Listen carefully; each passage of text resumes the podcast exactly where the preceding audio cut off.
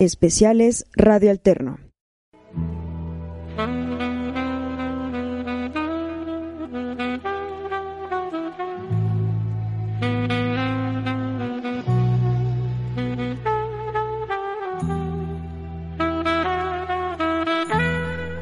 Bienvenidos al nuevo concepto de Radio Alterno, su programa Psicohistoria. Caminemos juntos los senderos de la historia y del alma de los seres humanos. Recorramos los sinuosos caminos de la mente de los seres humanos, de nuestro México y del mundo, desde un punto de vista objetivo de la psicología y de la historia, con la voz de su servidor, Héctor Gerardo Navarrete Colín. Bienvenidos a nuestro programa de hoy.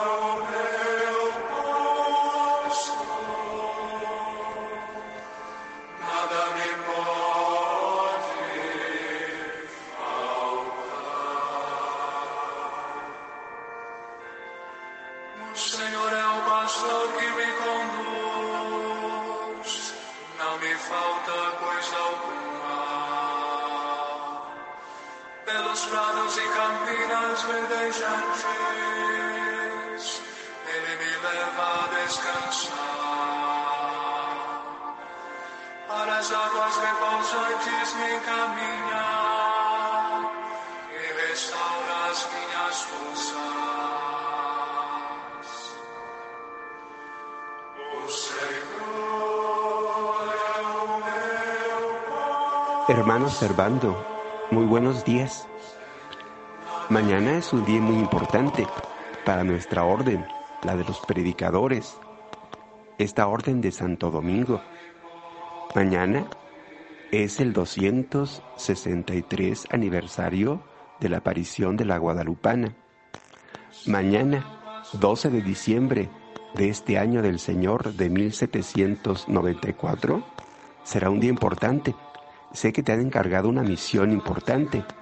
El propio virrey, el señor Miguel de la Grue Talamanca, estará presente y también el arzobispo de la Ciudad de México, capital de la Nueva España, el señor Alonso Núñez Aro y Peralta. Él estará presente. Sé que te han encargado este discurso por tus grandes cualidades y tus grandes conocimientos como doctor en teología. Me gustaría poder escucharlo. ¿Tú crees que sea posible, Servando?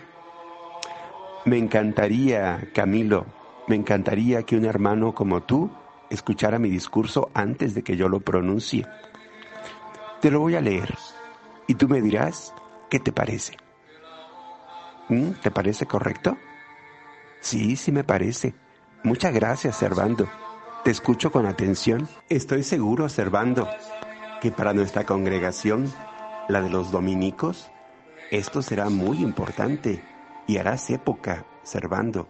Estoy seguro que vas a conmover a la gente. Estoy seguro de ello. Guadalupe no está pintada en la tilma de Juan Diego, sino en la capa de Santo Tomás, conocido por los indios como Quetzalcoatl y apóstol de este reino, 1750 años antes del presente.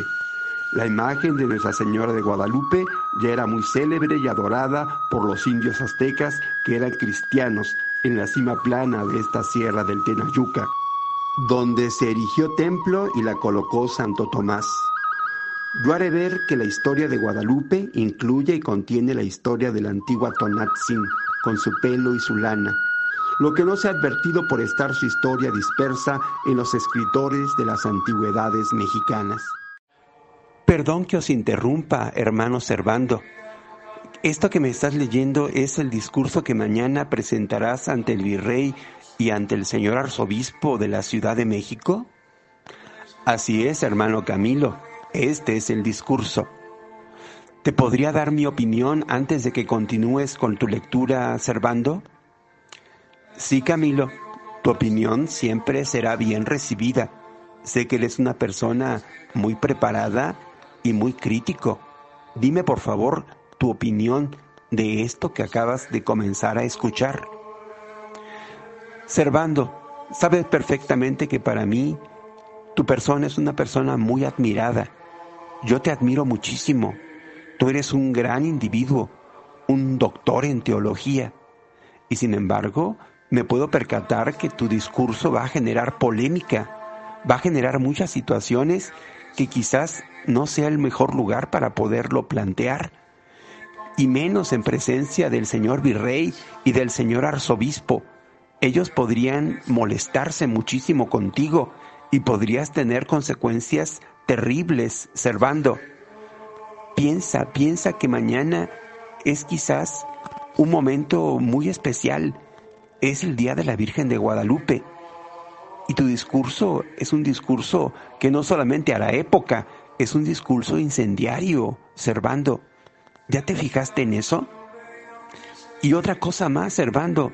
Apenas hace unos días, el pasado 8 de noviembre de este año de nuestro Señor de 1794, has señalado tú en una oración fúnebre dedicada a Hernán Cortés cosas que a mucha gente no le gustaron y que de alguna manera han generado polémica. Y ahora, apenas transcurrido un mes y fracción, de nuevo estarías en el centro de una polémica, Servando. ¿Tú crees que sea adecuado? Yo te plantearía que lo pensaras, que lo pensaras, Servando, porque esto puede cambiar tu vida y puede ser para mal, no para bien. Y yo no quiero nunca algo malo para ti, Servando. Quiero que las cosas que te ocurran sean cosas buenas. No temas, hermano Camilo. Yo sé que esto que voy a leer frente al virrey y frente al arzobispo de la Ciudad de México puede ser controvertido, pero confío en que tendrán un buen criterio y que sabrán entender lo que les estoy comunicando. Servando Teresa de Mier y Noriega y Guerra. Nuestro personaje nació el día 18 de octubre del año de 1765 y murió el 3 de diciembre del año de 1827, a la edad de 62 años. Nació en la ciudad de Monterrey, capital de la provincia de Nuevo León, en la Nueva España. Su padre se llamaba Joaquín de Mier y Noriega. Era originario de Buelna, en Asturias, y su mamá se llamaba Antonia Guerra. Ella pertenecía a una familia muy importante que había llegado a la región de Nuevo León y era la familia Guerra Buentello, de las primeras familias que se establecieron en aquellos lugares. El padre había llegado a ser regidor y gobernador de la ciudad de Monterrey. De su infancia se sabe poco, solo que los primeros años de su vida estuvo en Monterrey donde cursó sus primeros estudios. Y a la edad de 16 años fue aceptado dentro de la orden de los predicadores, que formaba parte de los dominicos, es decir, el grupo fundado por Santo Domingo de Guzmán. Desde la edad de 16 años entonces se separa de su familia de origen y se traslada a la Ciudad de México, en donde va a continuar sus estudios. A la edad de 27 años va a tomar los hábitos de la orden de los dominicos y va a seguir sus estudios y se va a convertir en doctor en teología por la Real y Pontificia Universidad de México. Pero antes de continuar hablando de la vida de nuestro personaje, hablemos de la época que le tocó nacer. Él, como se ha mencionado, nació en el año de 1765. Habían pasado apenas 15 años desde la mitad del siglo XVIII. Es decir, a nuestro personaje le tocó vivir sus primeros 35 años de vida, prácticamente más de la mitad de su vida, en el siglo XVIII. Vamos a señalar que en la época en que nació nuestro personaje, dos años después ocurrió la expulsión de la Compañía de Jesús, es decir, de los jesuitas, de todos los territorios de la corona española. Esta expulsión fue ordenada por el rey Carlos III. Este individuo, el creador de las llamadas reformas borbónicas, había decidido que la orden jesuita tenía que desaparecer y que iba a ser expulsada de todos los territorios españoles. El principal asunto era que no obedecían la autoridad del rey de España y que el voto que tenían ellos, el cuarto voto, era el de obediencia al Papa. Hay que recordar que las órdenes religiosas y en general todo el clero obedecía al rey de España en territorios españoles. El clero eh, regular al cual pertenecían muchos eh, individuos de aquella época tenía tres votos, la obediencia, la castidad y la pobreza. Y además esto era muy importante para que el rey de España, obviamente, les permitiera seguir estando en territorios de España. Pero la orden de Jesús tenía un cuarto voto. Este cuarto voto era obedecer al Papa de Roma. Y esto obviamente resultó inconcebible para el rey de España, Carlos III, que por eso los mandó expulsar. Hay que decir algo más. También podemos decir que cuando nació nuestro personaje, el rey Carlos III llevaba ya seis años gobernando al imperio español. Y él va a implementar lo que ya se mencionó, las llamadas reformas borbónicas, el intento de modernización que va a tener el imperio español para ponerse a la altura de las grandes potencias de su época, como Inglaterra y Francia. Este intento fue muy importante porque es un intento de modernización en todos los terrenos, principalmente en el económico y en el político. España pretendía incorporar los adelantos de la época y recordemos que en esa época ya se estaba desarrollando la llamada revolución industrial en Inglaterra y poder competir con las otras potencias. También podemos decir que nuestro personaje nació 11 años antes de que iniciara la lucha por la independencia de las 13 colonias de Norteamérica y 18 antes de que ellos, los habitantes de las 13 colonias, lograran su independencia. También podemos decir que nuestro personaje nació 24 años antes de que iniciara la Revolución Francesa es decir, prácticamente un cuarto de siglo antes de que ésta comenzara. En aquella época el pensamiento predominante fue el de la Ilustración francesa. Individuos como Voltaire, Rousseau y Montesquieu fueron muy importantes en la época y sin lugar a duda nuestro personaje recibió su influencia. Volviendo a la vida de nuestro personaje, diremos que su vida transcurría tranquila dentro de la orden religiosa de los dominicos.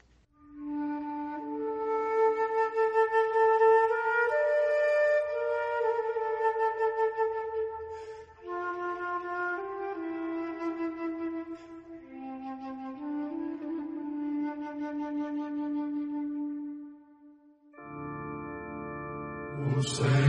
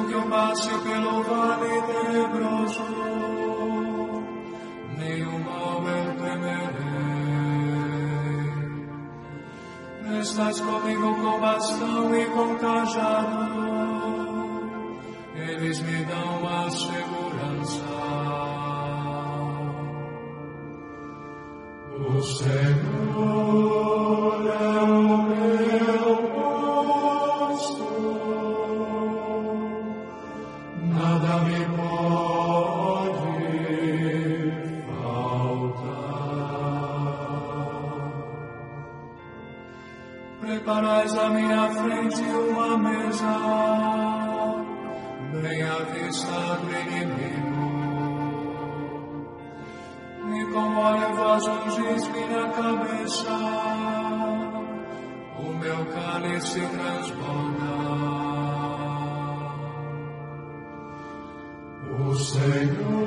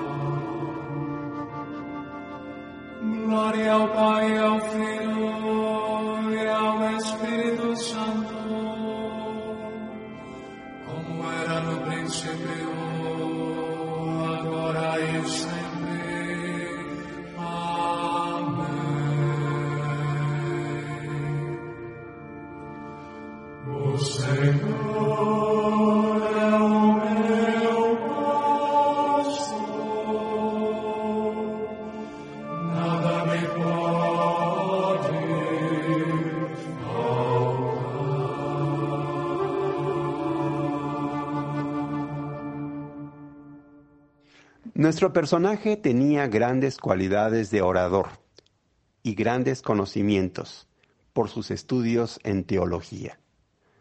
Por algo había logrado el título de doctor precisamente en teología. Es curioso que los problemas que va a tener nuestro personaje no van a tener que ver con asuntos relacionados con el pensamiento de la ilustración francesa. No, van a ser otro tipo de asuntos los que va a tener él y van a ser los siguientes. Él fue seleccionado el día 9 de noviembre del año de 1794 para dar un discurso en el aniversario de la muerte de Hernán Cortés, una oración fúnebre, y en aquella ocasión despertó polémicas. Las autoridades dominicas lo volvieron a nombrar para que ahora él se hiciera cargo de un nuevo discurso, ahora en una ocasión muy especial y solemne, el 263 aniversario de la aparición de la Virgen de Guadalupe. Esta fecha era una fecha muy especial para la Orden de los Dominicos, pues habían sido invitados a participar y tendrían una participación muy particular, ya que uno de ellos sería escuchado por la audiencia formada, entre otros, por el propio virrey, el señor Miguel de la Grue Talamanca, y por el propio arzobispo de la Ciudad de México, capital de la Nueva España, el señor Alonso Núñez Aro y Peralta. Estas eran precisamente las autoridades que acudirían a escuchar el discurso que pronunciaría Fray Servando Teresa de Mier. Y este discurso va a ser el origen de todas sus desgracias. Este discurso planteaba cuestiones bien interesantes. Una de ellas es que el culto a la Virgen de Guadalupe había sido introducido a estas tierras muchísimo tiempo antes de que llegaran los conquistadores españoles. Decía Fray Servando Teresa de Mier que había sido el propio apóstol Santo Tomás el que había traído este culto, el culto del cristianismo. Y él les había ofrecido a los indígenas de estas tierras la imagen de la Virgen de Guadalupe en la propia capa perteneciente a Santo Tomás y que ahí había quedado impresa su imagen. Esto obviamente estaba en contra totalmente de lo que se planteaba como las apariciones guadalupanas. Era un planteamiento totalmente distinto y obviamente no era del agrado ni del virrey y menos del arzobispo de la Ciudad de México. Esto obviamente va a generar graves problemas para Fray Servando Teresa de Mier. La principal implicación que tenía este discurso es que los naturales de estas tierras no tenían que agradecerle a los españoles el haber traído el cristianismo a esta región. Ellos ya lo conocían y lo practicaban, de acuerdo a lo que decía Fray Servando Teresa de Mier, pero lo habían transformado en el culto a Tonatzin.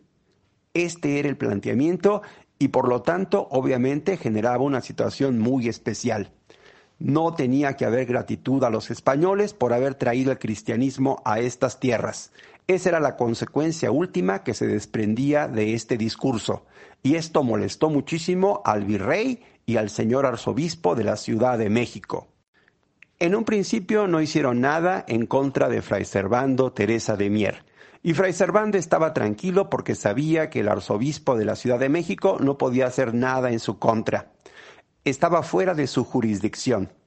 El arzobispo era el jefe del clero secular es decir, de los sacerdotes comunes y corrientes que ejercían su actividad en la Nueva España, pero no tenía ninguna autoridad sobre el clero regular, es decir, sobre las órdenes religiosas que se mandaban por ellas mismas, y que obviamente no tenía incumbencia alguna el señor arzobispo de la Ciudad de México. Esto lo tranquilizaba. Y sin embargo, lo que va a ocurrir es lo siguiente. Una semana después del discurso, el arzobispo de la Ciudad de México pidió que Fray Servando Teresa de Mier fuera llevado ante el Santo Oficio, acusado de blasfemia y de herejía, y pedía que se le condenara por lo menos a diez años de exilio en un convento español, y que se le retirara el permiso para predicar y también para dar la confesión y para seguir ejerciendo su calidad de doctor en teología. Por lo tanto, que le fue retirado este título, el de doctor en teología. Eran sanciones tremendas en contra de Fray Servando Teresa de Mier. Sin embargo, Fray Servando estaba tranquilo porque sabía que este personaje, el arzobispo de la Ciudad de México, no podía hacer nada en su contra, y sin embargo ocurrió. Nuestro personaje fue condenado sin haber sido juzgado y efectivamente se le aplicó una pena de 10 años de exilio en territorio español. Estaría en el monasterio de la región de Caldas, en la Cantabria, en España, ahí purgando su exilio. Esto realmente cambiaba la vida por completo de Fray Servando Teresa de Mier. Nuestro personaje embarcó en el puerto de Veracruz rumbo a Cádiz, España. Eso fue el día 7 de junio del año de 1795. Nuestro personaje efectivamente llegó al puerto de Cádiz, en España, y de ahí fue trasladado al lugar donde iba a purgar su exilio, el monasterio de Caldas. Y ahí va a estar. Ahí va a permanecer por espacio de seis años y estando en el sexto año de su exilio, va a ocurrir lo siguiente. Descansa un poco, hermano Servando. Todo el día has laborado muchísimo. Descansa y platícame un poco de ti. Me gustaría saber cosas acerca de tu persona. Gracias, hermano Juan.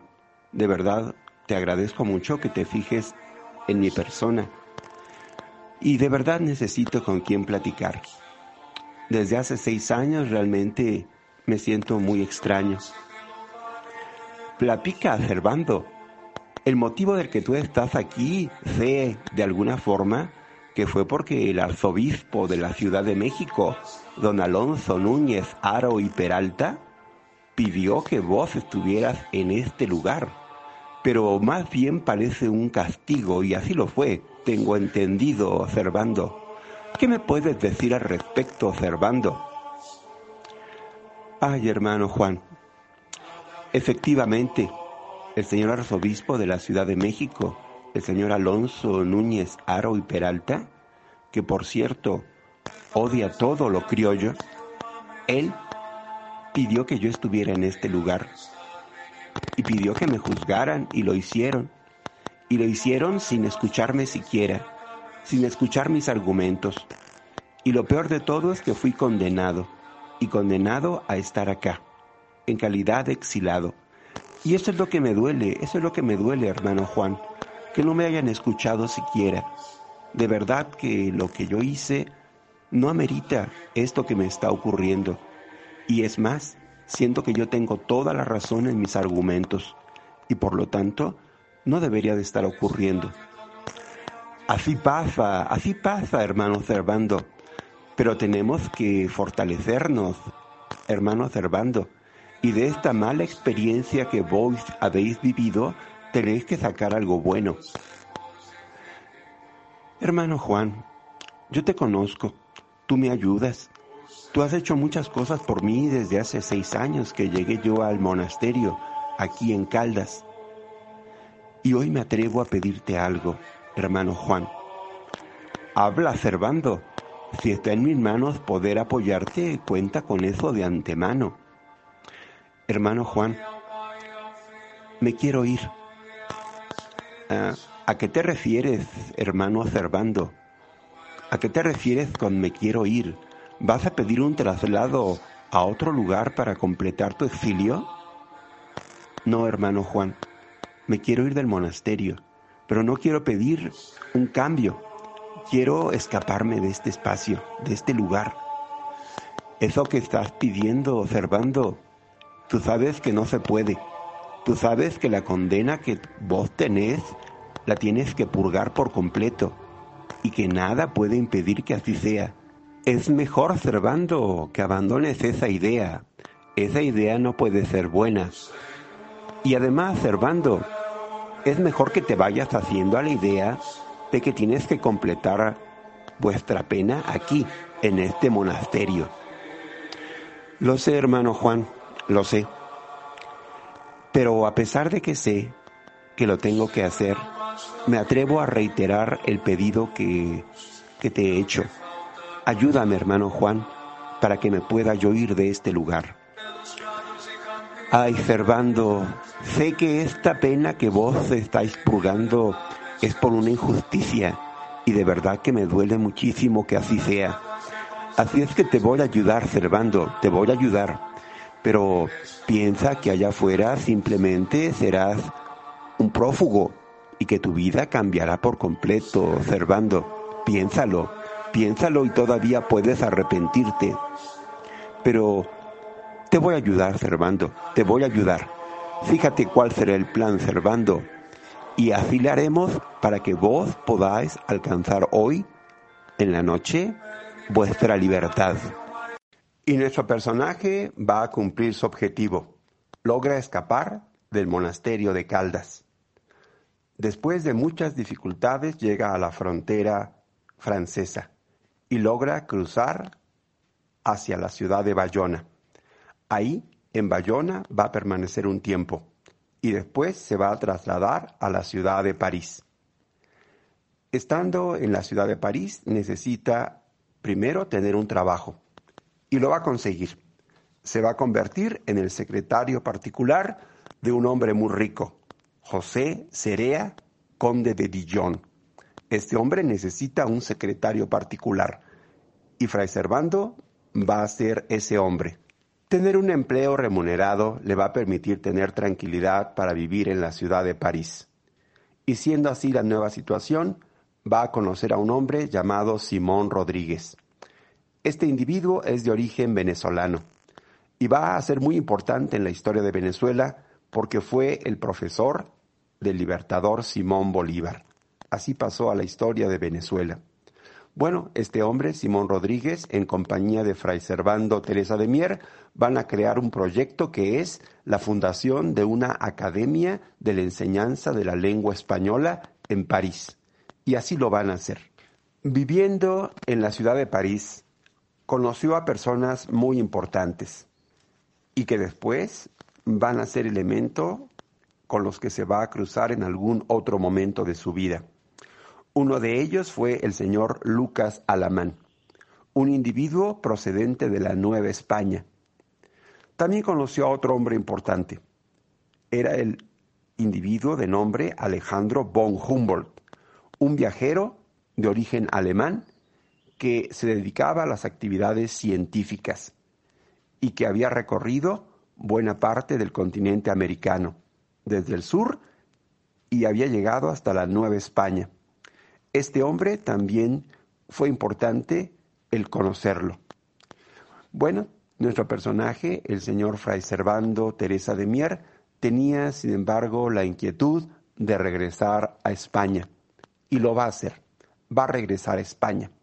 Pudo regresar a España sin mayor problema porque en aquel momento el primer ministro del rey, Carlos IV de España, era un individuo de apellido Jovellanos. Este hombre era un hombre de amplio criterio. Este individuo tenía una política más de carácter liberal. Y aprovechando esta situación, Fray Servando regresa precisamente a España. Él va a tratar de rehacer su vida en territorio español primero y después contemplar la posibilidad de regresar a la Nueva España.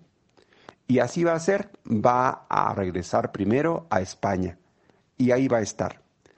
Él va a solicitar en España que deje de estar él como miembro de la orden de los dominicos y se le admita en el clero secular. Es decir, va a dejar de ser un fraile. Esta petición fue hecha por Fray Servando Teresa de Mier y gracias a sus contactos que él había logrado establecer en España, esta petición fue enviada a Roma y finalmente fue aceptada. Fray Servando Teresa de Mier dejó la orden de los dominicos y se convirtió simplemente en un sacerdote, un sacerdote que podía ejercer sus derechos. Él va a solicitar que su caso sea reconsiderado para que sea exonerado de toda responsabilidad y sea absuelto de esta pena injusta que él había tenido que purgar por varios años. Esta es la nueva situación que él está enfrentando. Aquí hay que señalar algunas cosas interesantes. Nuestro personaje efectivamente dejó de ser fraile, porque dejó de pertenecer a la orden de los dominicos. Y sin embargo, a lo largo de toda su vida, el título de fray lo va a seguir acompañando. Y actualmente lo conocemos nosotros como fray servando, a pesar de que dejó de ser fraile y se convirtió simplemente en sacerdote. En aquellos momentos todo parecía marchar bien. El caso de Servando estaba siendo considerado por las autoridades de la Iglesia y todo parecía marchar perfectamente bien. Pero en España va a haber un cambio. El primer ministro Jovellanos va a tener que dejar su cargo y en su lugar va a haber una reacción conservadora. Es decir, las ideas políticas en España tienden a convertirse de nuevo en conservadoras. Este giro hacia la cuestión del conservadurismo va a tener problemas para Fray Servando Teresa de Mier. Fray Servando Teresa de Mier había vuelto a la ciudad de Madrid y ahí estaba.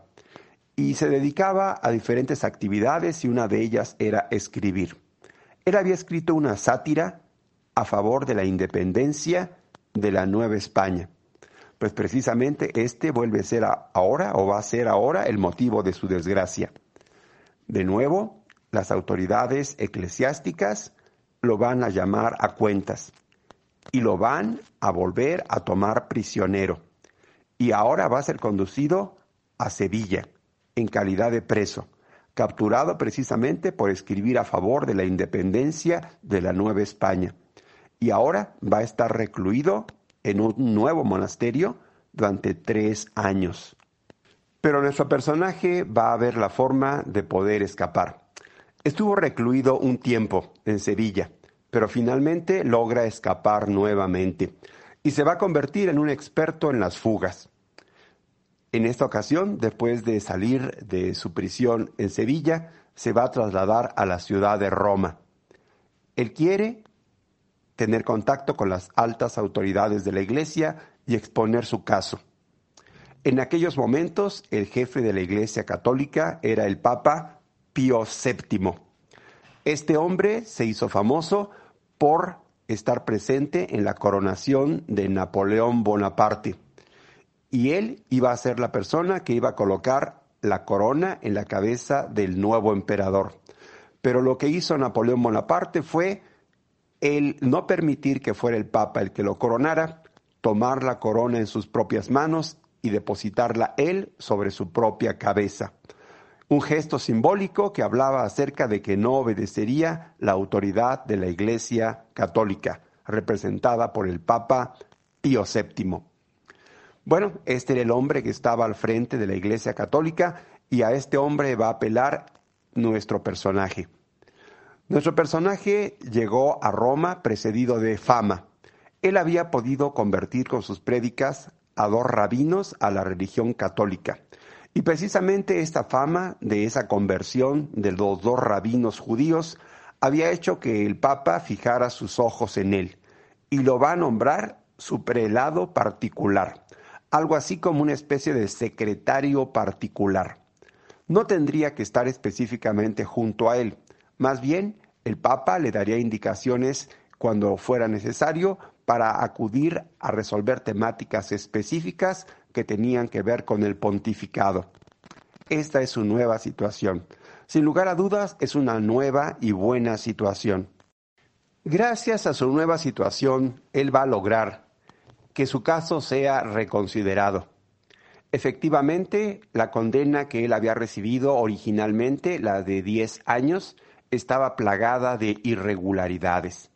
Y esto va a ser tomado en cuenta.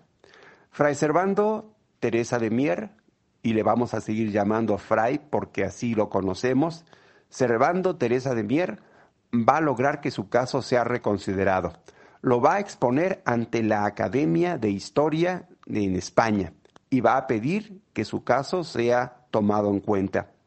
Las autoridades de la Academia de la Historia en España consideran que lo que hizo Fray Servando Teresa de Mier no amerita la pena a la que fue condenado y va de alguna manera a liberarlo de los cargos que se habían imputado en su contra, es decir, herejía y blasfemia. Estos dos cargos consideran las autoridades eclesiásticas son del todo infundados y no tienen por qué existir. De alguna manera esto solucionó en parte la situación de Fray Servando Teresa de Mier, pero tenía situaciones que todavía se le complicaban. La sátira que había escrito a favor de la independencia de la Nueva España, ahí no había excusa alguna. Ahí efectivamente lo dicho había sido dicho y no había manera de retractarse. Esto le va a complicar la situación. Él decide viajar finalmente, pero no a territorio español, primero a territorio de Portugal. Y ahí va a estar. Y precisamente cuando él está en territorio de Portugal, ocurre un acontecimiento muy importante.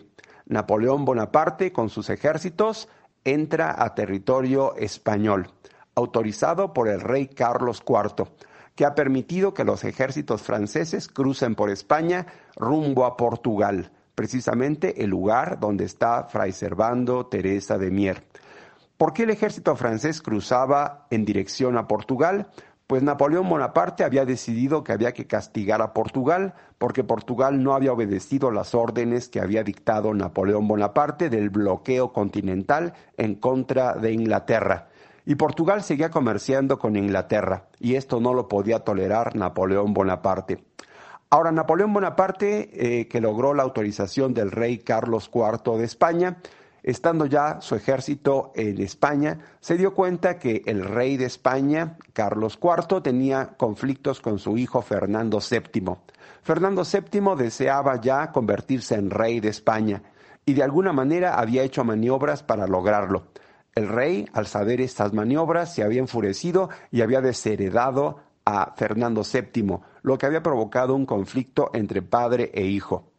Napoleón Bonaparte, al enterarse de este conflicto entre el padre y el hijo, soberanos de España, él va a decidir que ni uno ni otro van a gobernar España, que más bien él quiere, Napoleón Bonaparte, que su hermano José Bonaparte sea el nuevo rey de España.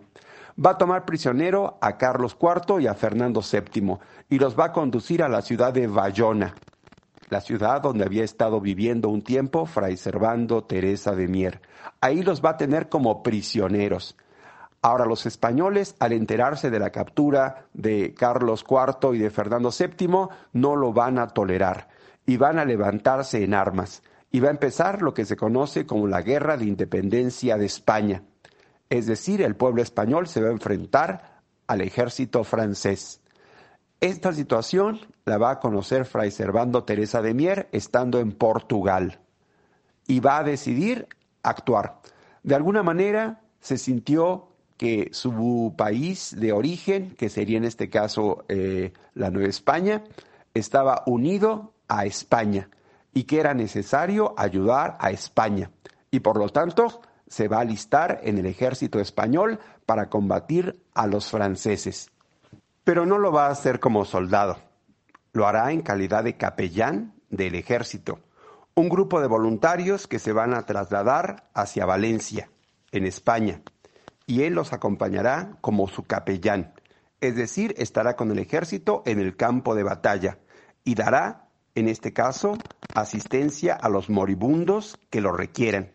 Y obviamente esta será su función principal, dar alivio espiritual a las tropas que combaten a los franceses. Va a estar presente en la batalla de Alcañiz, el 23 de mayo del año de 1809. Es curioso porque en este lugar, precisamente en este espacio, va a estar muy cerca de un hombre que se llama Francisco Javier Mina. Este individuo estaba también luchando por su patria, por España, en contra de los franceses. Esos hombres van a estar cerca, uno en el campo de batalla, otro confesando a los moribundos que están precisamente en ese mismo campo de batalla. Y sin embargo, en aquel momento no se dio el acercamiento entre estos dos hombres. Únicamente compartieron el espacio geográfico y la situación, nada más. Sus acciones con el ejército español lo van a llevar a estar presente en una batalla que es la batalla de Belchite. En aquel lugar, él va a participar junto con los españoles con una derrota. Él va a estar presente en aquella situación y va a ser hecho prisionero por el ejército francés. Y sin embargo, Fray Servando Teresa de Mier, que ya era experto en fugas, se va a escapar nuevamente va a escapar de ser prisionero de los franceses y ahora va a moverse en territorio de España. Va a tener contacto con un individuo de apellido Blake, un general español. Este individuo va a recomendarlo para que él se traslade a la ciudad de Sevilla. Y la Junta de Sevilla, que en aquel momento es la junta principal que lucha en contra de la invasión francesa en España, va a conocer a este personaje, a Fray Servando Teresa de Mier. Los miembros de esta junta consideran que un hombre con las capacidades y con la inteligencia de Fray Servando merece ayuda y lo van a ayudar. La Junta de Sevilla era la junta principal que dirigía y coordinaba los esfuerzos de los españoles en contra de los franceses en esta guerra, la llamada Guerra de Independencia. Posteriormente, esta Junta de Sevilla va a ser tomada por los franceses junto con la ciudad de Sevilla y se va a trasladar esta autoridad, la de los que luchan en contra de Francia, a la ciudad de Cádiz. Pero antes de que cayera la Junta de Sevilla en manos de los franceses, esta Junta había tomado una decisión con relación a nuestro personaje. Lo ayudaría. Lo ayudaría para que pudiera resolver sus situaciones personales. Y la única ayuda que le podía brindar era una ayuda de carácter económico. Y así lo va a hacer. Hay que señalar que el gobierno de la Junta de Sevilla va a comenzar a desempeñar algo que se conoce como la regencia. Quiere decir, va a gobernar en nombre del rey de España. Solamente que ellos van a reconocer la autoridad de Fernando VII, ya no van a reconocer la autoridad de Carlos IV. Este cambio es muy importante en la política española y las autoridades de la Junta de Sevilla así lo van a manifestar. Y nuestro personaje, Fray Servando Teresa de Mier, también simpatiza más con la figura de Fernando VII que con la del viejo monarca Carlos IV, al que ya no va a apoyar. Ahora su apoyo va a estar en Fernando VII. Finalmente, la Junta de la ciudad de Sevilla cayó en manos de las tropas francesas y los que luchaban a favor de la independencia de España tienen que moverse a la ciudad de Cádiz. Así también lo va a hacer nuestro personaje, Fray Servando Teresa de Mier. Él estando en la ciudad de Cádiz va de nuevo a recurrir a las autoridades, a las autoridades que forman la regencia de la ciudad de Cádiz, y va a exponer su caso. Y las autoridades de Cádiz van a tomar de nuevo conocimiento, en este caso, de Fray Servando Teresa de Mier, y lo van a ayudar como lo habían planteado las autoridades de la Junta de Sevilla. También los de Cádiz lo van a hacer. ¿Qué ocurrió? A continuación escucharemos lo que ocurrió. Es un gusto conoceros, Servando Teresa de Mier. Sea usted bienvenido a esta ciudad de Cádiz. Mire, Servando, el objetivo del que yo esté aquí es el siguiente. Hemos sido notificados nosotros por la Junta de la ciudad de Cádiz que usted ha sido acreedor a un apoyo. La regencia de la ciudad de Cádiz le va a otorgar a usted una pensión de tres mil pesos anuales que recibirá usted puntualmente a partir de este momento. Esperemos que con esta cantidad que usted va a ser acreedor, de un reconocimiento, de agradecimiento por todo lo que usted ha hecho, por, en primer lugar, por España. Usted ha luchado al lado de nosotros en los momentos difíciles y también queremos que usted, pues en parte, pueda resarcir su vida de las situaciones que ha pasado hasta este momento. Estamos al tanto de las injusticias que te han hecho con usted y que la propia Iglesia ha efectuado con usted señor Servando Teresa de Mier. Esperemos que esta cantidad modesta de dinero pueda serle de alguna utilidad, señor Servando. Muchas gracias. En nombre mío, dele por favor las gracias a las personas que forman esta Junta de Cádiz, esta regencia. Y de verdad haré todo lo posible para que ustedes no se vean defraudados por su servidor. También sé que usted, señor, usted es amigo del general Blake, ¿cierto? Cierto, Servando.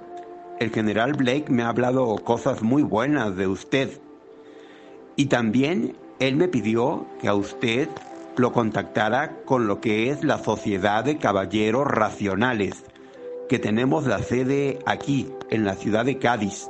Y no solamente en Cádiz, Estamos presentes en Londres, en Baltimore, en diferentes lugares del mundo. Y nuestro propósito es que las ideas de libertad se difundan por todas partes. Esto para nosotros es muy importante. Usted, señor Servando Teresa de Mier, es una persona que goza de nuestras simpatías y queremos que usted así lo sepa. Eh, usted ha sido recomendado también por otro hombre muy importante para nosotros, el señor José María Blanco White. Este individuo habla maravillas de usted, Nos habló de la sátira que usted escribió a favor de la independencia de la Nueva España. Y créame, dentro de la sociedad de los caballeros racionales, usted es un hombre muy admirado, muy admirado, Servando Teresa de Mier.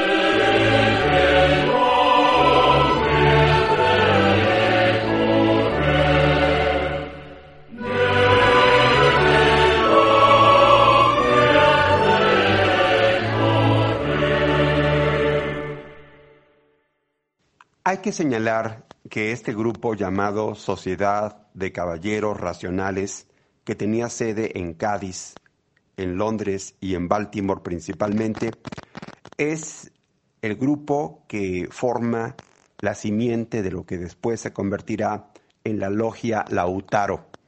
Esta logia es una logia masónica, es decir, Fray Servando Teresa de Mier estaba haciendo contacto con el pensamiento de las logias masónicas. Aquí es algo muy interesante. El contacto de Servando Teresa de Mier con las logias masónicas no fue nunca el de una militancia como masón. Él nunca se convirtió a la masonería y sin embargo tiene un punto en común con ellos.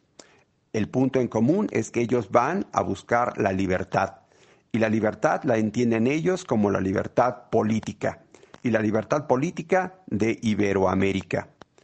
Esta lucha que van a emprender los masones a favor de la independencia de diferentes lugares de Iberoamérica es algo que comparte obviamente Servando Teresa de Mier y él está de acuerdo con esto. Este es su punto de común con los masones. Estando Servando en la ciudad de Cádiz, él va a ser testigo de cosas muy importantes. La ciudad de Cádiz es la ciudad más importante que coordina ahora la lucha en contra de los franceses.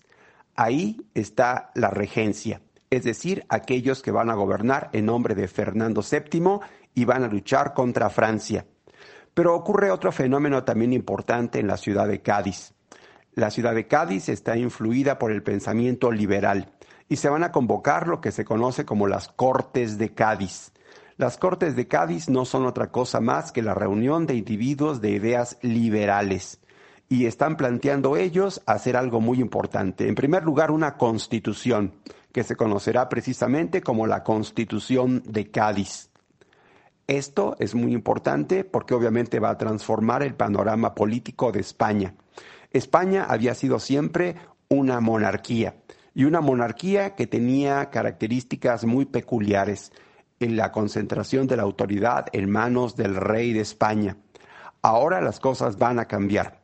Con esta constitución, ahora el soberano español tendrá que gobernar de una manera liberal y tendrá que hacerlo obviamente de acuerdo a una constitución. Las Cortes de Cádiz va a ser también algo muy importante que va a ocurrir. Esto es simple y sencillamente la reunión de diferentes representantes de las provincias de España y de sus colonias. En primer lugar, las colonias van a dejar de ser propiamente colonias y se van a convertir en provincias españolas con una representación. Quiere decir que los habitantes de estas eh, colonias tendrán derecho a decir también su opinión, a ser tomados en cuenta. ¿Por qué se estaba dando este fenómeno en España? Pues simplemente porque España necesitaba la ayuda de lo que habían sido sus colonias y no había otra mejor manera de integrarlos a la ayuda que ellos mismos participaran en las decisiones importantes que se estaban tomando en aquellas situaciones difíciles y en aquellos momentos de lucha contra Francia. Por lo tanto, en Cádiz se van a reunir las famosas Cortes de Cádiz Ahí también nuestro personaje, el señor Servando Teresa de Mier, va a volver a encontrar a una persona que ya conocía, a Lucas Alamán. Lucas Alamán ha sido invitado para participar como representante de la Nueva España en las Cortes de Cádiz. Otro hombre que también ha sido invitado es el señor Miguel Ramos Arispe. Todos ellos criollos y son representantes junto con otros individuos de la provincia de la Nueva España. En España se ha dado sitio, se ha dado lugar a esta reunión y es muy importante. Y en un primer momento, Fray Servando quiere también participar como miembro de esta Junta de Cádiz y sin embargo no lo va a lograr. Va a tener que participar únicamente como testigo, es decir, sin tener una participación directa pero a través de ser testigo de las famosas juntas de las Cortes de Cádiz, él se va a dar cuenta de que los españoles no están dispuestos realmente a darle mayores libertades a lo que antes habían sido sus colonias. Es únicamente una maniobra temporal, es únicamente para ganar simpatías y únicamente para que los habitantes de lo que habían sido las colonias no se pongan en contra de España es un poquito, mm, digamos, dar un remedio y un remedio no muy eficaz, únicamente un paliativo, únicamente un placebo.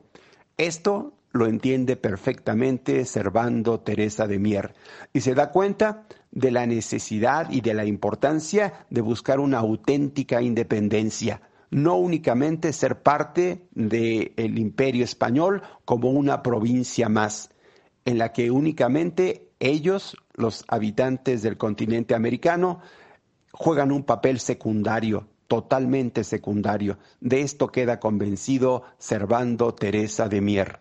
Otra cosa que hay que señalar es que la llamada Junta de Cádiz y que va a plantear la necesidad de una constitución, la constitución de Cádiz, está inspirada en las ideas de la Ilustración francesa y es precisamente su modelo la primera constitución de Francia. Los franceses habían sido los primeros que habían planteado una constitución, y una constitución plenamente liberal. Esto obviamente había sido también algo que habían logrado en las 13 colonias de Norteamérica, el plantear un cambio completamente de régimen político hacia un régimen de carácter liberal. Bueno, los españoles tomaron estas ideas de los franceses, pero ahora extrañamente contra quien luchaban esta guerra era precisamente contra los franceses. De alguna manera es contradictorio. Se inspiran en los franceses y ahora luchan contra los franceses. Servando Teresa de Mier va a conocer al señor Iturrigaray.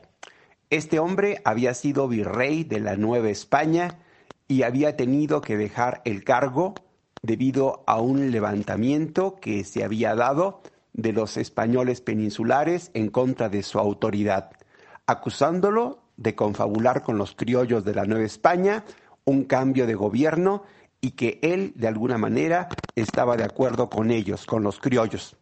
Iturrigaray había sido obligado a dejar el puesto de virrey y se había tenido que regresar a España.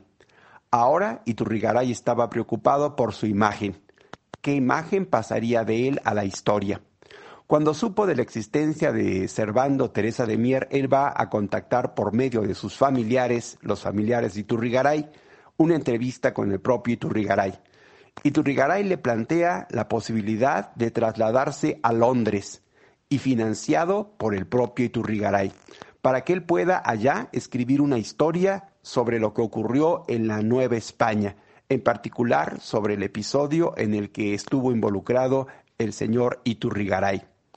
Este proyecto le parece atractivo a Servando Teresa de Mier y sobre todo que lo sacará de aquellas situaciones difíciles que en aquellos momentos estaba viviendo en España. Y finalmente, Servando Teresa de Mier va a aceptar este proyecto. Se va a trasladar a la ciudad de Londres. Allá en Londres tenía contactos. Allá estaba su amigo el señor José María Blanco White.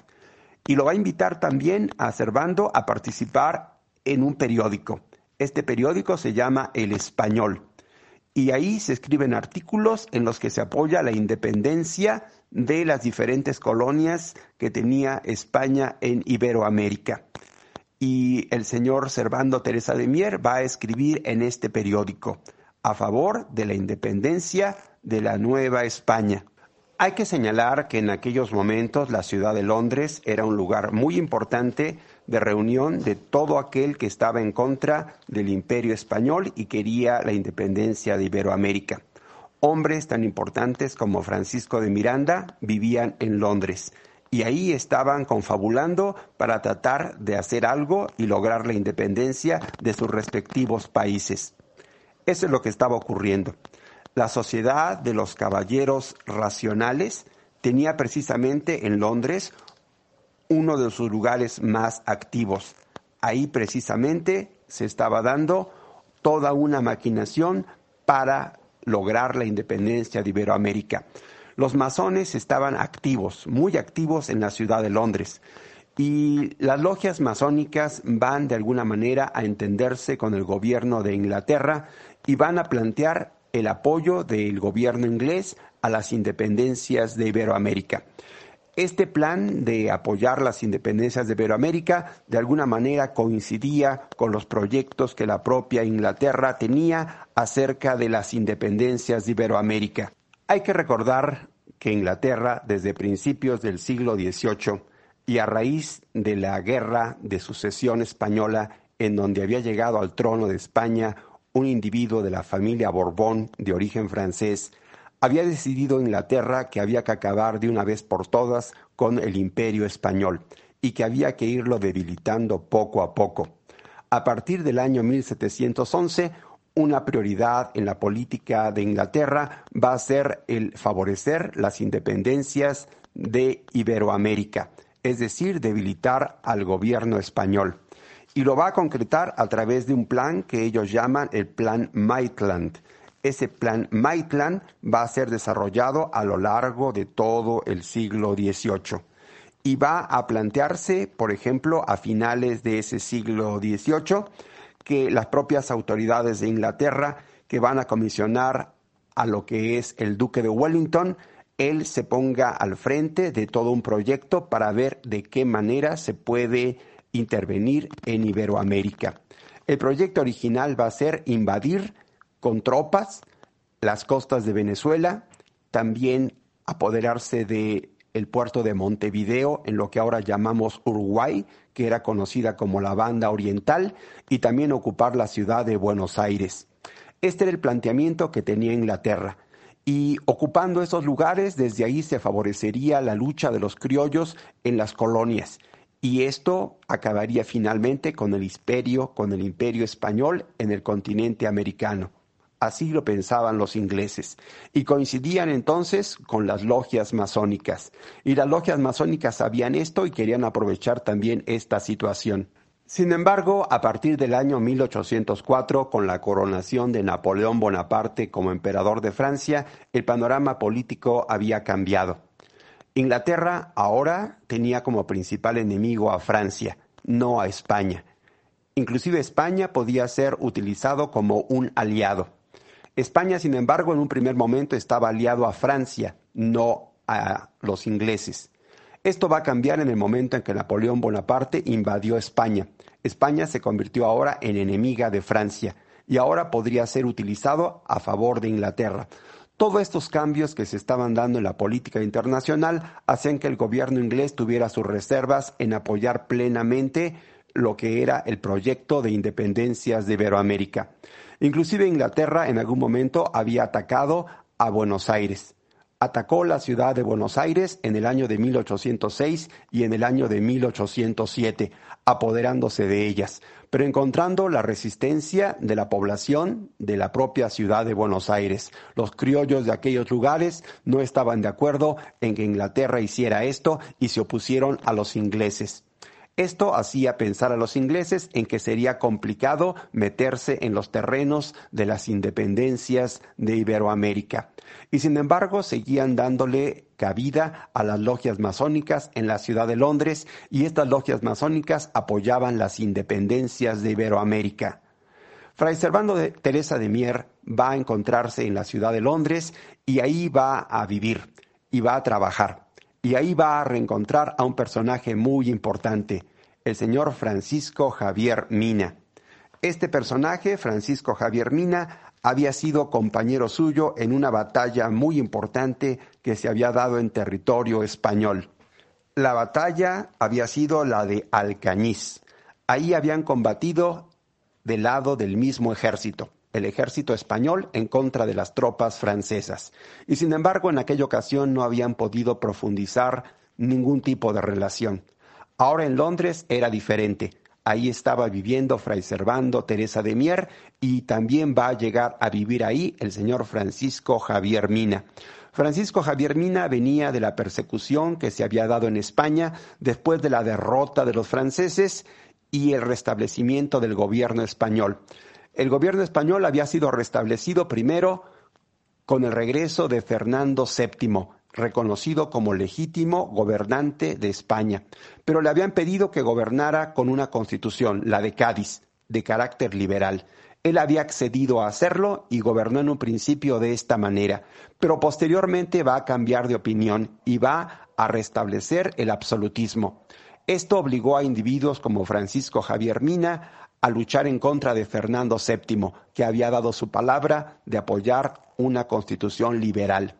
Precisamente ese era el motivo de que Francisco Javier Mina estuviera en Londres.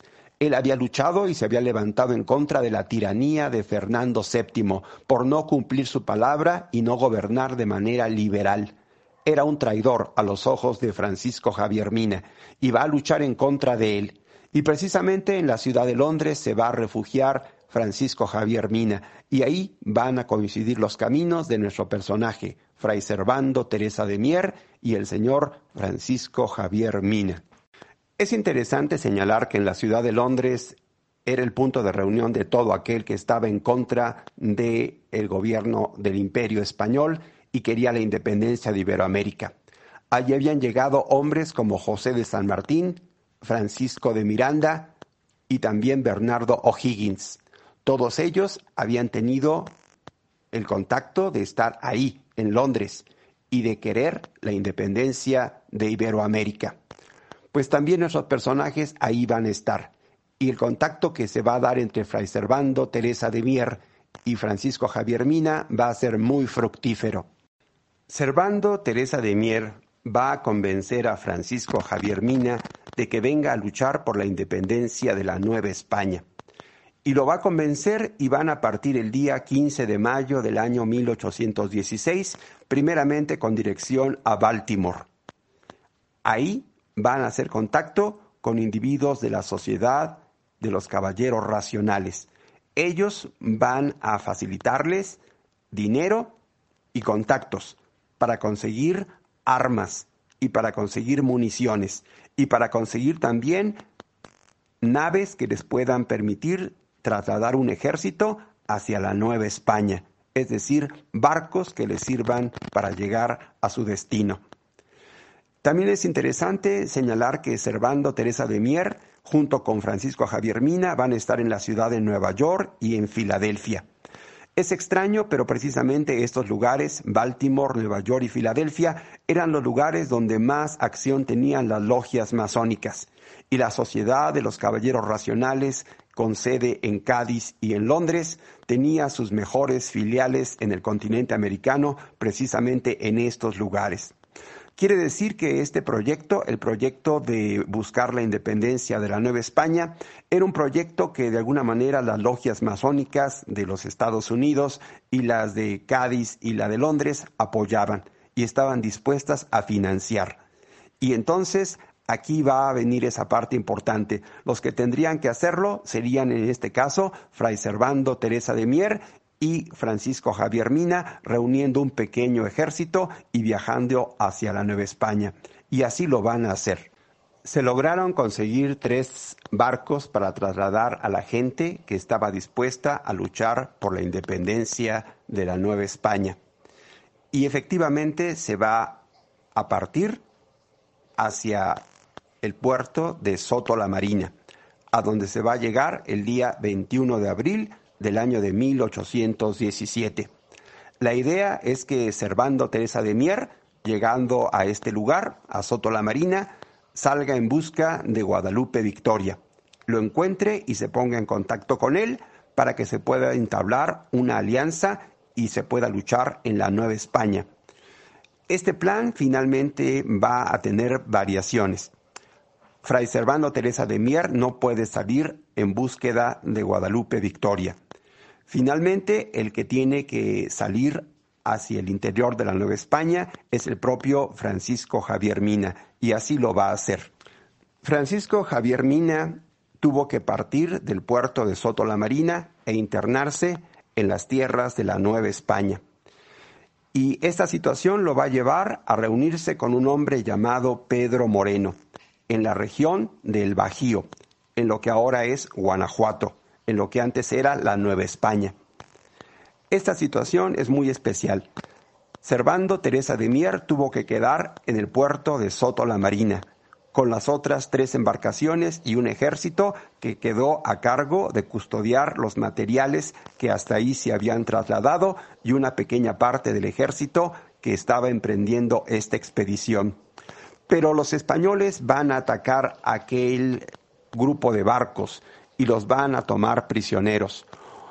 Uno de ellos fue hundido, uno de estos barcos.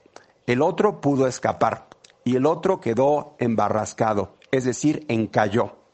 Y el señor Servando Teresa de Mier fue hecho prisionero nuevamente por los españoles. La suerte que corrió Pedro Moreno y Francisco Javier Mina fue trágica. Después de enfrentarse con los españoles y de desafiar a la autoridad del virrey Juan Ruiz de Apodaca. Finalmente, Pedro Moreno cayó en combate el día 27 de octubre del año de 1817. Fue decapitado y su cabeza colocada en una lanza con la que las tropas españolas entraron orgullosas en la ciudad de Silao, en Guanajuato, en la Nueva España. A Francisco Javier Mina tampoco le va a ir bien. Él va a ser finalmente capturado y fusilado el día 11 de noviembre del año de 1817, en un lugar llamado el Fuerte de los Remedios. Así terminaba la aventura de estos personajes.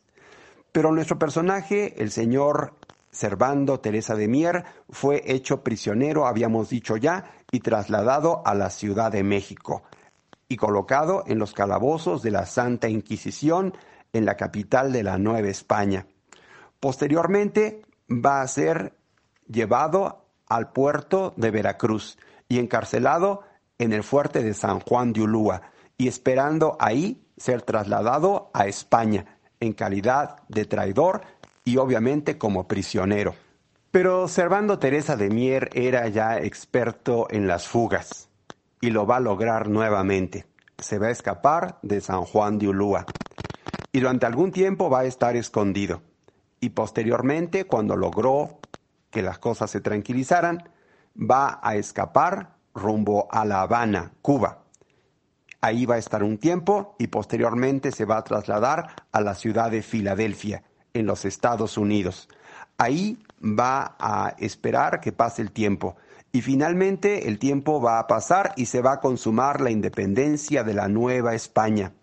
Y él en aquellos momentos va a ser testigo de lo que está ocurriendo, pero desde lejos, a larga distancia. Él va a estar muy atento a todo lo que ocurre.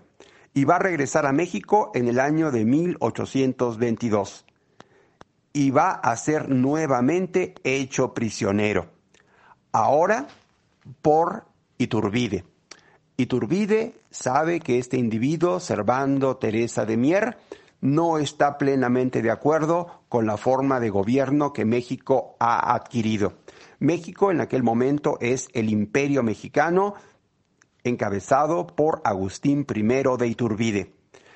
Servando Teresa de Mier en sus múltiples escritos que había publicado, había manifestado su idea de que México tendría que convertirse en una república y estaba en contra de la idea del imperio. Esto obviamente le molestaba muchísimo a Iturbide y cuando vio Iturbide que el señor Servando Teresa de Mier llegaba a México, de inmediato mandó que fuera capturado y lo van a capturar y nuevamente lo van a poner prisionero. Hay que recordar que el imperio de Iturbide se había formado como resultado de lo que había ocurrido después de la firma del Plan de Iguala. En este plan se hablaba de la consumación de la independencia de México y que se formaría un imperio mexicano, que se ofrecería en un principio a Fernando VII, y si él no lo aceptaba podía ofrecerlo a uno de sus familiares. Pero si tampoco ninguno de los familiares aceptaba este puesto, los mexicanos podrían nombrar a quien ocupara este lugar, el de emperador. Las circunstancias llevaron finalmente a Agustín de Iturbide a ocupar el puesto de emperador de México, ya que Fernando VII rechazó la corona mexicana porque él no reconocía la independencia de la Nueva España y decía que no necesitaba ser rey de México, ya que él era rey de la Nueva España. Aquella situación también había llevado a Fernando VII a no permitir que ningún familiar suyo aceptara la corona mexicana, porque significaría el reconocimiento de la independencia de México. Así había llegado Agustín Iturbide a ser emperador de México. A continuación escucharemos el himno del imperio de Iturbide.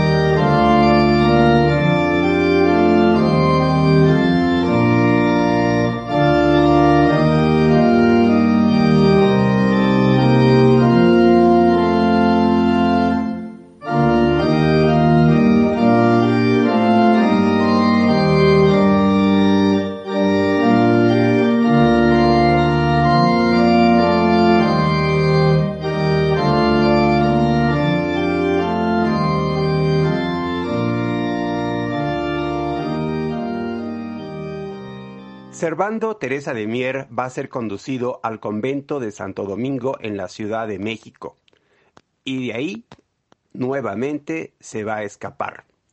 Él era ya especialista en las fugas y de nuevo lo va a hacer. Va a permanecer escondido. El tiempo va a pasar y finalmente el imperio de Iturbide va a caer. En el momento en que desapareció el imperio de Iturbide, los problemas que le había generado Iturbide obviamente desaparecieron y ahora va a ser electo al puesto de diputado. Esto ocurrió el día 13 de diciembre del año de 1823. Precisamente ya como diputado va a dar el famoso discurso de las profecías. Este discurso simplemente se refiere a sus ideas políticas. Sus ideas políticas eran el que México lograra ser una federación Aquí hay que señalar que existe una equivocación. Generalmente se señala que Servando Teresa de Mier era de pensamiento centralista. Esta es una equivocación. Él nunca fue centralista. Él estaba a favor del federalismo, pero un federalismo moderado.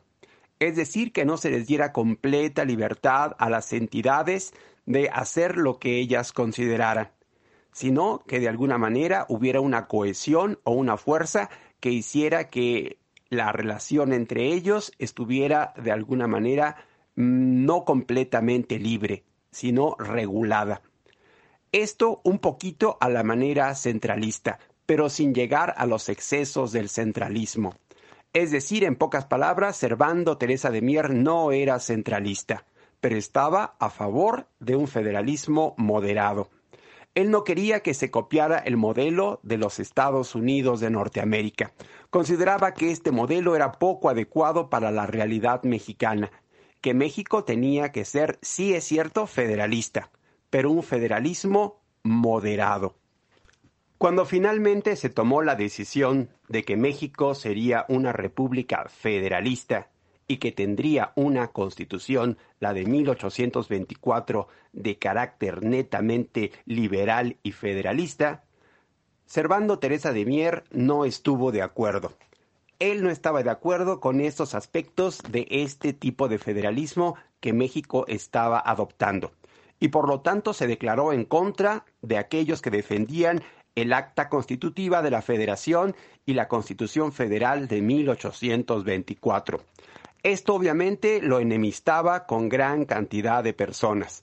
Por ejemplo, Miguel Ramos Arispe, por ejemplo, Gómez Farías y otros individuos que estaban a favor de que México fuera federalista a la manera que se había señalado en aquellos momentos. Servando Teresa de Mier lo único que va a hacer es que va a manifestar su oposición, pero no va a hacer nada más. Simple y sencillamente se retira a una vida más tranquila y sosegada. Guadalupe Victoria, que posteriormente fue electo como primer presidente de la República Mexicana Independiente, ya va a tener una relación muy particular con Servando Teresa de Mier. Recuerden que en algún momento Servando Teresa de Mier había intentado hacer contacto con él cuando llegó a México junto con Francisco Javier Mina, pero no lo había logrado. Guadalupe Victoria tenía simpatía por este hombre y le va a ofrecer alojamiento en el propio Palacio Nacional. Sí, va a destinar unas habitaciones del Palacio Nacional para que ahí viva Servando Teresa de Mier. Y los últimos momentos de la vida de Servando Teresa de Mier estuvieron precisamente ahí, en las habitaciones del Palacio Nacional, como huésped distinguido del primer presidente mexicano del México independiente, el señor Guadalupe Victoria. Finalmente, Fray Servando Teresa de Mier encontró la muerte el día 3 de diciembre del año de 1827. Podemos decir de este hombre que a lo largo de su vida escribió muchas cosas. Recordemos aquel discurso en honor a el aniversario luctuoso del el señor Hernán Cortés, que le generó dificultades. También recordemos aquel escrito que cambió su vida por completo, aquel discurso a la Virgen de Guadalupe, y que provocó su desgracia. También podemos señalar que nuestro personaje escribió a lo largo de su vida muchas cosas. Entre ellas podemos mencionar las cartas de un americano al español, entre 1811 y 1813. Historia de las revoluciones de Nueva España, en dos volúmenes. Esto auspiciado por el ex virrey Iturrigaray y publicado en Londres en 1813. También escribió una apología y relaciones de su vida bajo el título de Memorias. Es quizás este el libro más importante de todos los que escribió, porque aquí habla directamente de su vida y de lo que él realizó a lo largo de todos sus años. También podemos señalar que escribió algo que se llama Memorias de un fraile mexicano desterrado en Europa. Estas son las obras más conocidas del señor Fray Servando Teresa de Mier, que finalmente llegó al final de su vida.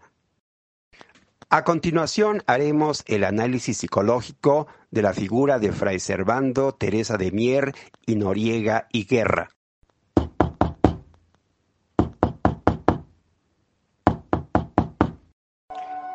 Adelante, pase usted. Buenas tardes, señor psicólogo. Soy Fray Servando, Teresa de Mier y Noriega y Guerra. Quisiera que usted me pudiera atender. ¿Será posible? Claro que sí, señor Servando Teresa de Mier. Es un gusto. Pase usted. Tome asiento. Dígame, ¿en qué puedo yo servirle a usted? Mire, señor psicólogo, yo soy sacerdote. Aunque siempre me han conocido como Fray Servando, desde hace muchos años soy parte del el clero secular. Es decir, soy un sacerdote común y corriente. Y me es un poco extraño acudir con usted de un psicólogo para poder platicar con usted. Generalmente estoy acostumbrado a que sea al revés. La gente es la que me busca a mí para platicarme sus problemas en confesión. Hace muchos años que no lo ejerzo, es cierto, pero cuando necesito ser escuchado también tengo a mis propios confesores. Y obviamente estoy desacostumbrado a acudir con un psicólogo. Y sin embargo, en esta ocasión he decidido que sea con usted, señor psicólogo. Gracias, señor Fray Servando. Cuente que con que a partir de este momento su servidor Héctor Gerardo Navarrete Colín podrá apoyarlo y ayudarlo en lo que sea necesario. Le agradezco mucho, psicólogo. Le decía que pues no estoy acostumbrado a acudir con un psicólogo, pero en esta ocasión es importante para mí que sea una persona totalmente neutra, totalmente ajena a la institución eclesiástica la que me escuche. Porque precisamente el problema que tengo yo tiene que ver con la Iglesia Católica, siendo yo sacerdote. ¿Podría usted ayudarme, señor psicólogo? Con todo gusto, Fray Servando. Dígame, ¿qué es lo que le acontece? ¿Y qué le pasa a usted con la Iglesia Católica? Pues mire, señor psicólogo, de alguna manera la parte que me inquieta es que siendo yo sacerdote, debería de tener una completa actitud de sumisión y también de conformidad con lo que la Santa Madre Iglesia dicte acerca de mi persona, porque yo pertenezco a la Iglesia He pertenecido a ella a lo largo de toda mi vida, desde los 16 años de edad.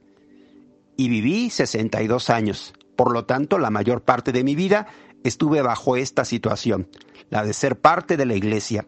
Y sin embargo, la Iglesia católica cometió conmigo muchas iniquidades, muchas injusticias. Y esto precisamente me ha hecho tener una sensación de que me siento de alguna manera molesto, molesto con la iglesia. Y esta parte me inquieta. No quisiera quedarme con esta molestia.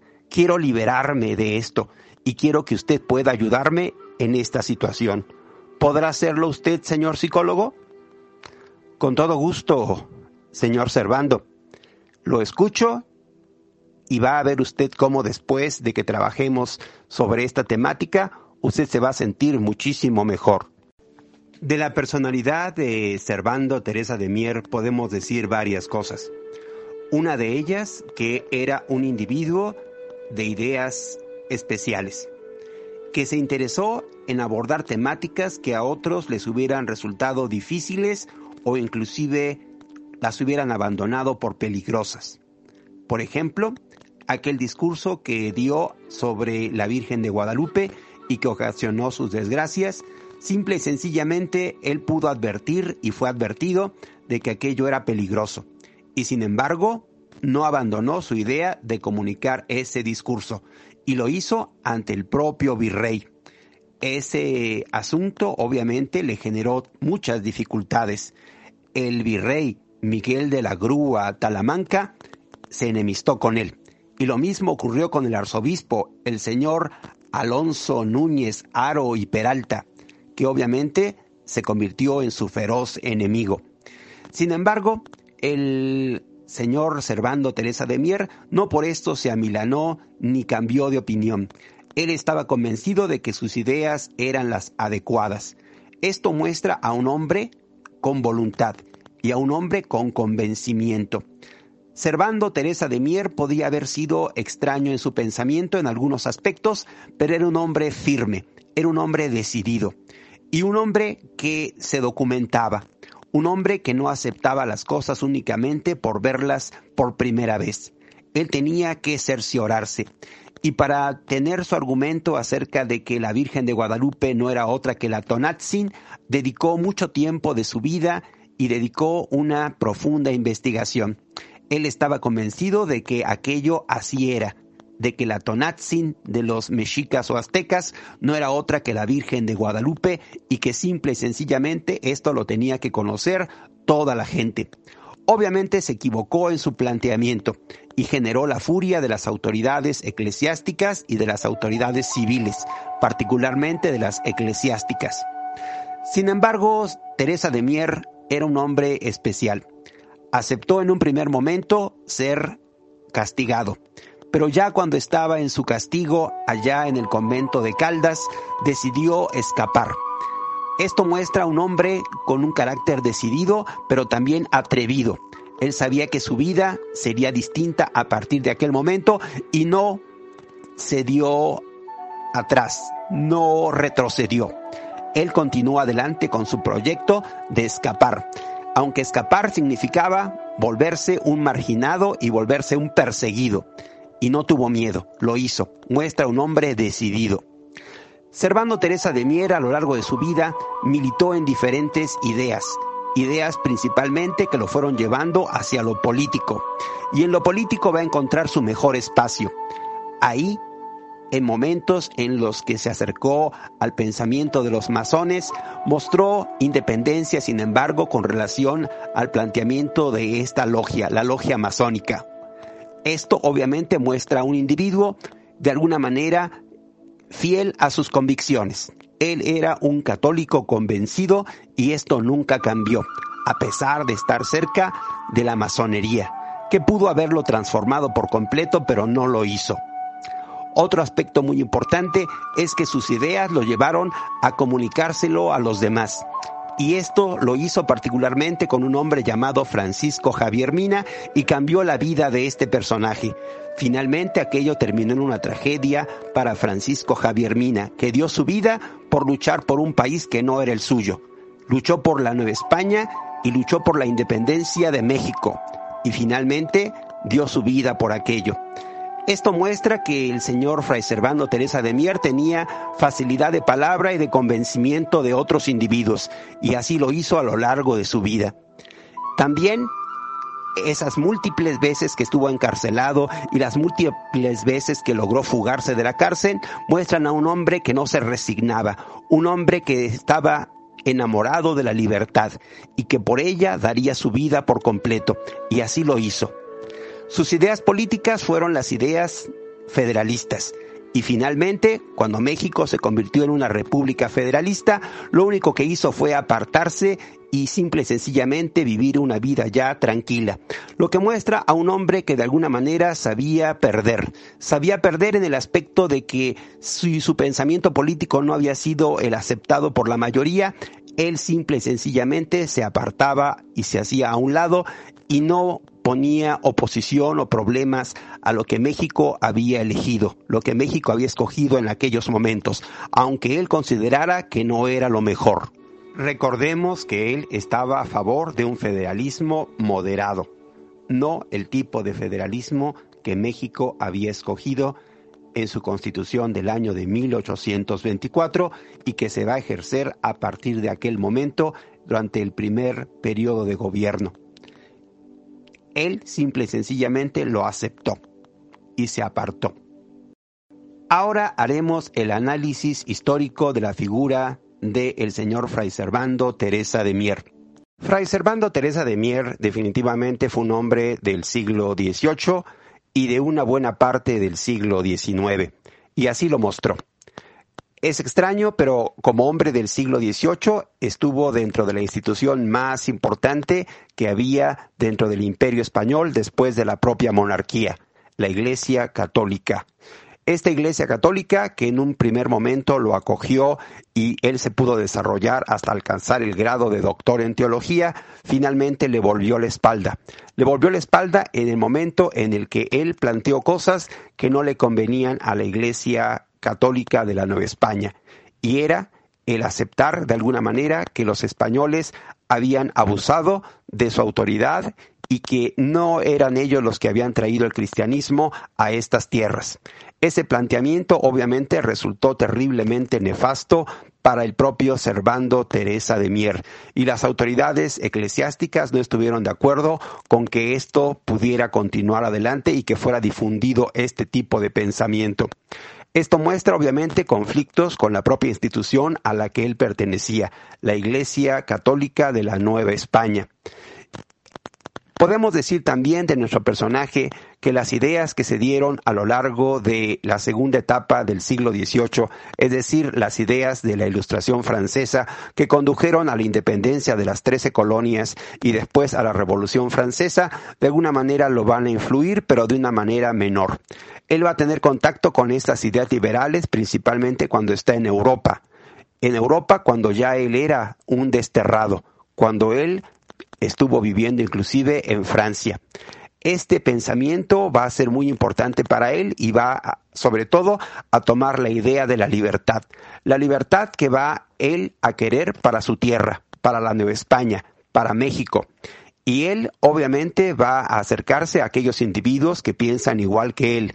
Y en aquel momento los individuos que pensaban igual que él, muchos de ellos militaban en las logias masónicas, que florecían a principios del siglo XIX en España, en Inglaterra y en Estados Unidos y que también van a llegar finalmente a la Nueva España, a México, y también aquí van a ser acogidas por aquellos que quieren la independencia. Este asunto con relación a la relación que tuvo Fray Servando Teresa de Mier con las logias masónicas es un asunto muy interesante. Y Fray Servando supo mantener la distancia y simple y sencillamente de ellos recibió el apoyo económico y material para iniciar su gran labor, la independencia de la Nueva España, acompañado de un hombre idealista, el señor Francisco Javier Mina.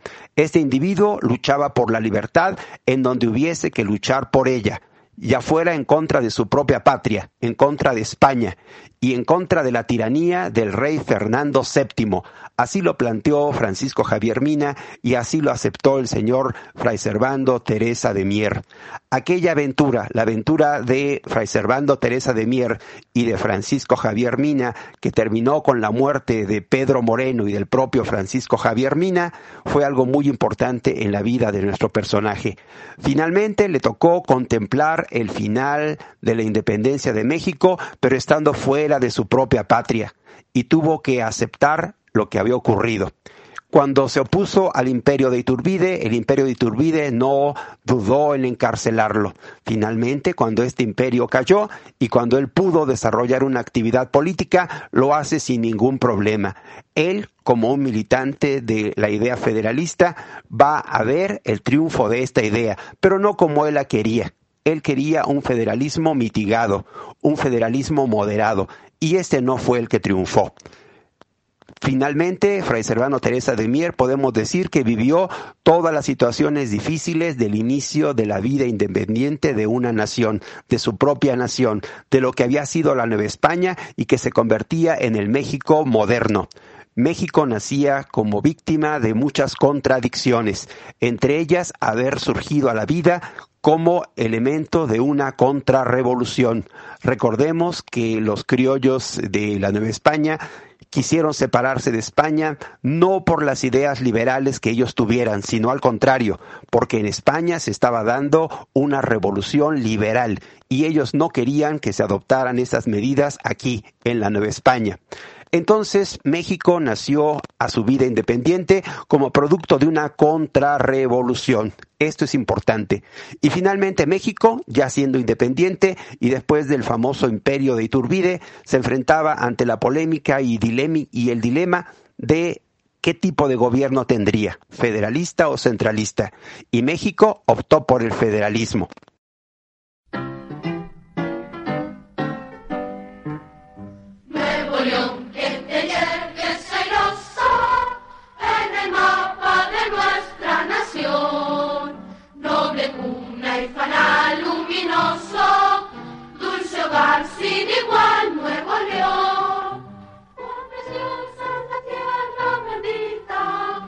De abajo fecundo, empleador, donde noble en el pecho palmita, el amor, el orgullo, el valor. Patria mía de pródigos dones, que transforme en constante tesoro, de tus hijos que prenden.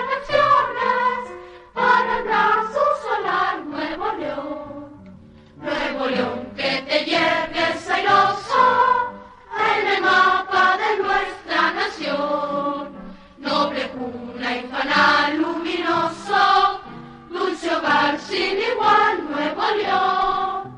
En nobleza y en cada habitante de este amado girón nacional, campesino, empresario, estudiante, ganadero, empleado industrial,